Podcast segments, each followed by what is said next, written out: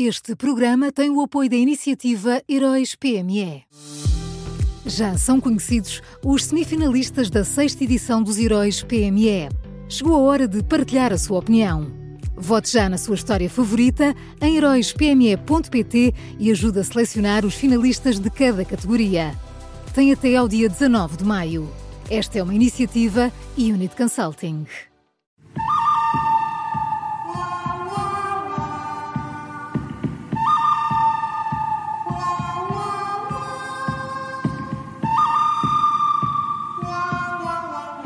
Pronto para uma nova edição do Bom, o Mau e o Vilão da Rádio Observador, sempre com Miguel Pinheiro. Miguel, bom dia. Bom dia, Maria João. Então, novidades? Não, e por aí? Não, também tudo na mesma. Olha, tudo como esperado. então, sendo assim, vamos ao bom.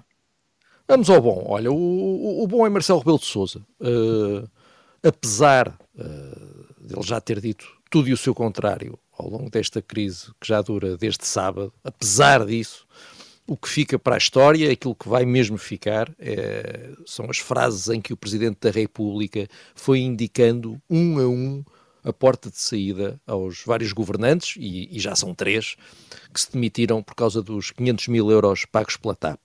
Uh, há dias, Marcelo disse que o Ministro das Finanças e a própria Alexandra Reis tinham que avaliar se existiam condições políticas para ela se manter no cargo, e ontem avisou que nós tínhamos que esperar para ver se seriam necessárias mais demissões uh, depois da primeira. E a verdade é que nas duas situações uh, acertou o oráculo Marcelo, uh, acertou no que ia acontecer.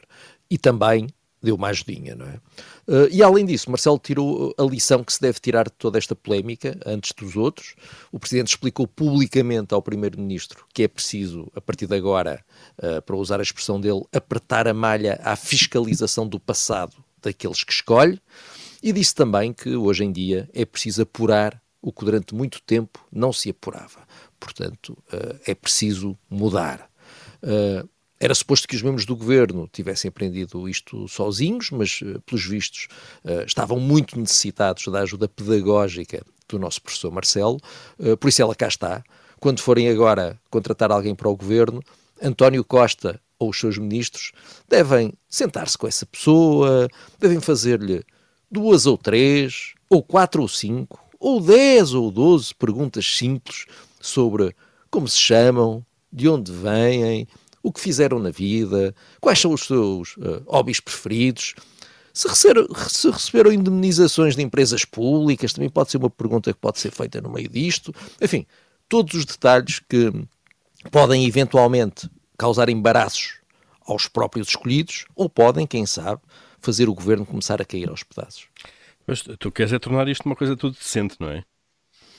Oh Paulo, eu quero tornar isto uma coisa que se aguente, que se ah. aguente. Eu sei que, eu sei que rima, mas que se aguente, porque nós precisamos, há o aguenta, aguenta. Mas isto agora, a tua citação de ontem de Fernando Ulrich tem que ser para o governo, mas é num sentido de súplica. Aguentem lá isso. Não é que o governo esteja a fazer alguma coisa, mas uh, isto também não é forma de viver.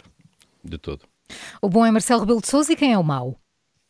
Olha, o, o mau é Pedro Nuno Santos, como é óbvio. Uh, a vida política do agora ex-ministro não acabou, uh, muito pelo contrário. Uh, ele tem agora um novo emprego em full-time, uh, é o emprego de começar a preparar a sua candidatura à su sucessão de António Costa.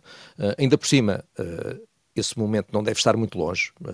se as próximas legislativas são daqui a quatro anos, o PS, e se António Costa não vai ser candidato, como tudo indica que não vai ser, então o PS tem que começar a tomar decisões não sei, daqui a dois anos, tem que, tem que arranjar, tem que começar a falar e a eleger um novo líder do partido que possa daqui a quatro anos, daqui a quatro anos é, é para as pessoas votarem, portanto até lá o PS tem que estar preparado para pedir uh, esse voto.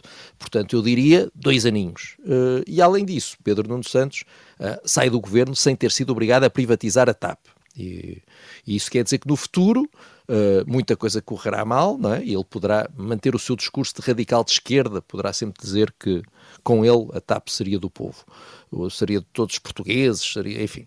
Uh, mas uh, aquelas coisas que já, que, que já, disse até agora. Uh, mas agora convém que o homem que controla a máquina do PS não se iluda.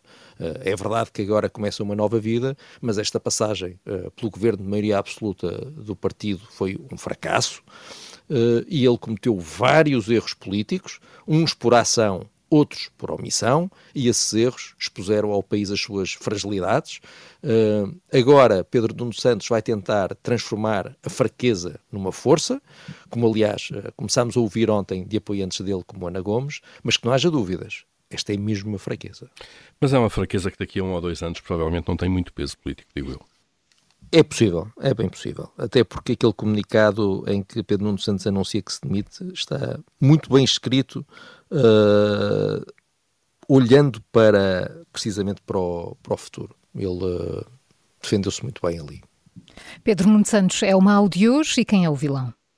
O vilão é, é a CEO da TAP, uh, não sei uh, se entretanto saiu alguma notícia da admissão da CEO do, da TAP nos últimos minutos, uh, porque depois de tudo o que aconteceu ontem, vou presumir que ainda é a CEO da TAP, mas já não há nenhuma dúvida, a CEO tem mesmo que sair, hoje já é tarde, a CEO da TAP esteve no centro da incompatibilidade com Alexandra Reis na companhia, pagou-lhe 500 mil euros de indemnização, provocou a demissão de uma parte importante uh, do governo. Eu acho que só conseguiria ficar no cargo, uh, sei lá, se Cristo descesse à terra, uh, ou nem assim, sinceramente, acho que nem assim, acabou. É? e além de tudo isto, a CEO da TAP foi ontem obrigada pela CMVM, esta notícia agora entretanto perdeu perdeu visibilidade, mas foi obrigada pela CMVM a emitir uma nota a esclarecer o mercado e o público em geral que Alexandra Reis saiu por iniciativa da empresa. Ou seja, ela foi obrigada pela CMVM ontem a esclarecer a história da carochinha que a TAP contou em fevereiro. E por isso, além de ter que arranjar ministros e secretários de Estado, António Costa uh, tem que encontrar uma nova CEO da TAP rapidamente. Vamos então ao resumo. O bom desta quinta-feira, Marcelo Rebelo de Sousa, o mau Pedro Nuno Santos e o vilão de hoje é a CEO da TAP. Foram estas as escolhas do Miguel Pinheiro no Bom, Mau Vilão, que também pode ouvir em podcast.